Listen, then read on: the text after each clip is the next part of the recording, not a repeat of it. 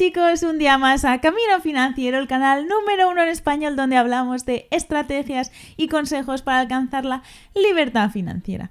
Y como ya sabéis, estamos en el espacio de podcast de Tercer Tiempo Financiero, donde hablamos de una forma un poco más relajada sobre vídeos anteriores y las explicamos de una forma pues un poco más eh, desde nuestro punto de vista personal. Y en vídeos anteriores estuvimos hablando de si merece la pena o de si vale la pena, como lo queráis decir, invertir en oro. Entonces, ¿de qué hablamos, Sebastián? Sí, bueno, en el vídeo les contábamos un poco cuál, es el, cuál ha sido el comportamiento histórico que ha tenido el oro a lo largo del tiempo, las fluctuaciones del valor y eso. Luego les mencionábamos algunas formas de cómo se puede invertir en oro, que puede ser a través de ETF, directamente a través del mercado de commodities o incluso comprar oro físico en forma de reloj. Eh, y luego ciertas ventajas, ciertas desventajas y nuestra opinión personal. Exactamente. Entonces, comencemos diciendo, ¿inviertes tú en oro? Yo no invierto en oro y realmente, o sea, creo que nunca he tenido la tentación de invertir en oro. Me parece un activo que al menos para mí no, el, el, riesgo, o sea, el perdón, el tengo que pagar un precio muy alto simplemente por protegerme de la inflación y, y, de momento vivo en países donde realmente la inflación no es un gran problema. Entonces no me merece la pena quizás cortar ese rendimiento que podría obtener a través de otro activo, como pueden ser las acciones, como pueden ser alguna ETF. Entonces prefiero entrar en el mercado bursátil que realmente invertir en un activo como tan estático o un poco más estático que como el oro. Claro, sí, en mi caso es lo mismo, lo mencionábamos también en el vídeo del oro. Y bueno, en el caso de que a lo mejor quizás estés en, en un país o en un estado donde la inflación es un, realmente un gran problema, como sea Venezuela o Argentina, donde realmente pues eh, sí que te tienes que cubrir de alguna mm. manera, eh, pues en los demás países la verdad es que no es tanto un problema y es para, desde mi punto de vista, una opción bastante conservadora, que también la respeto y para alguien pues igual puede ser una forma de invertir. En mi caso, pues estoy dispuesta a asumir cierto riesgo, estoy dispuesta a esperar. Entonces, mm, no, como tú dices, prefiero poner el dinero en la bolsa y que me genere mayores rendimientos. Y además nosotros, como ah, por nuestra edad, simplemente no nos ha tocado una gran crisis durante nuestro periodo como inversionista.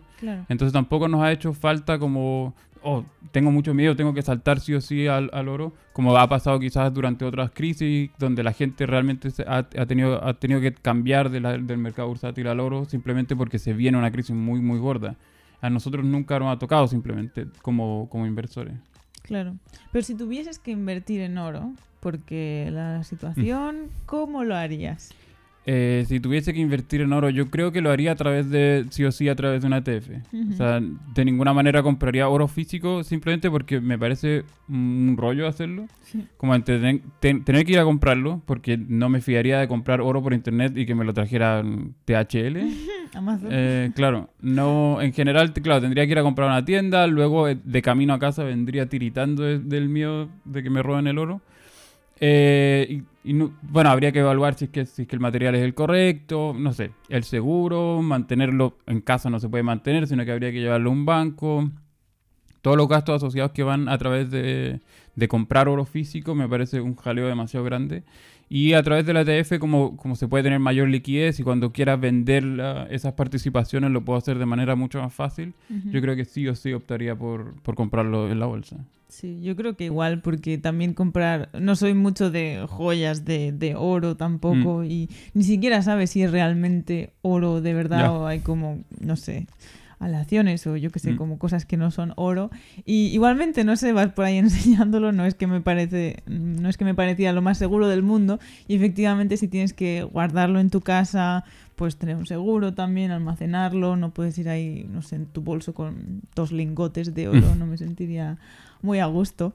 Entonces, lo más cómodo y fácil y como ya lo hago también en gran parte con, la bolsa es NTFs, me mm. parece lo más cómodo y práctico.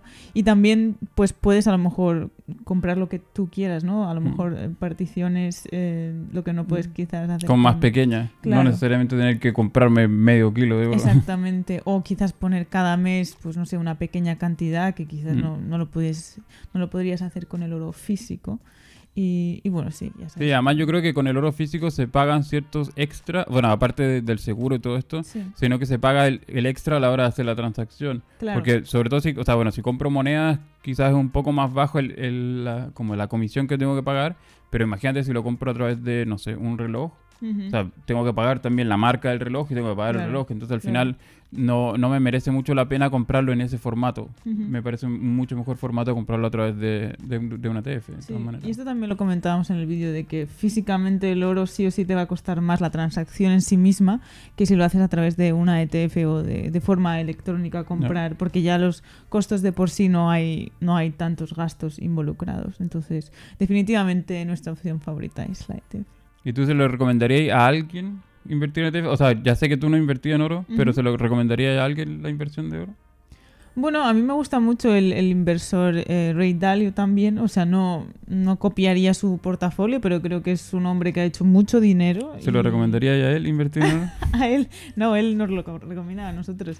Y alguien que a lo mejor quiere o tiene grandes fortunas, quiere pues una opción un poco más conservadora, o alguien que a lo mejor esté pues de cara a la, a la época de, de quizás pronto a retirarse pues igual sí que sería una buena opción para que se mantenga tu portafolio sin muchas pérdidas mm. y que se mantenga relativamente estable. Entonces, por ejemplo, él dice, creo que era un 7% máximo de tu portafolio en oro. Y bueno, creo que, o sea, él ya lo ha demostrado en, en otras ocasiones que ha conseguido retornos, em, o sea, estables por lo menos, que creo que es lo que le interesa a alguien que a lo mejor está de cara a, su época de, jubilarse o a alguien que a lo mejor simplemente quiere mantener su fortuna y no perder nada. Y también está dispuesto a no asumir grandes riesgos ni grandes ganancias tampoco. Entonces, bueno, pues sí, sería una opción para, para ese tipo de personas. Sí, yo creo que en general también tendería a recomendárselo a ese tipo de gente. Quizás como a la gente de nuestra edad, no, porque todavía nos queda mucho tiempo en el caso de que, no sé, haga una mala inversión, me arriesgue un poco más en la bolsa y me vaya mal. Todavía tengo demasiado tiempo como para recuperar ese dinero. A menos que yo sea un inversor de corto plazo, que nosotros no lo recomendamos, así que... Eh, pero bueno, en, en, este caso todavía me quedan muchos años para recuperar esa inversión. Claro, claro. Pero entonces no me merece la pena quizás en este momento de mi vida invertir en oro, pero seguramente a la gente que ya, ya está más cercano a retirarse o que es multimillonario y dice, bueno, en verdad no me interesa hacer más dinero, sino que lo que me interesa es no perder el dinero que ya tengo. Y yo creo que en, ese, en esa idea es, eh, una, buena, una buena forma de inversión, yo creo. Pero bueno, si no tienes, bueno, no tienes dinero invertido en oro, pero tienes algo quizás que reemplace el oro, o sea, respecto al concepto de, de la forma en que lo quieras llamar, si protegerte contra la inflación, de algo más seguro, ¿tienes algo quizás que se pueda asemejar? Mm, de momento no. Estoy en la mira de, ciertos bonos de como de mediano plazo del Estado americano, como de, esos bonos del Tesoro, no sé si los han visto, y que en, este eso podría tender a, reemplazar un poco ese, ese, factor de protegerte que tiene el oro, pero de momento no lo he hecho porque en este momento en el que estamos, como la bolsa está súper atractivo invertir allí, nos ha tocado eh, un buen momento para entrar, donde todo está subiendo y nunca, nunca hemos vivido ni una caída prácticamente todavía. Así que de momento no, pero eso ya lo tengo un poco en la mira. Como forma de diversificación sobre todo. Claro. Yo creo que en mi caso tampoco. No tengo nada invertido en bonos. Es algo que quiero mirar, pero no me parece muy atractivo aún de momento. Pero bueno, para alguien que quizás no quiera invertir en oro, pero quiera algo como similar respecto a la, a la estabilidad, está buscando a lo mejor algo estable, los bonos creo que sería una, una buena opción para, para, alguien que esté buscando eso. Y no quiera invertir en oro.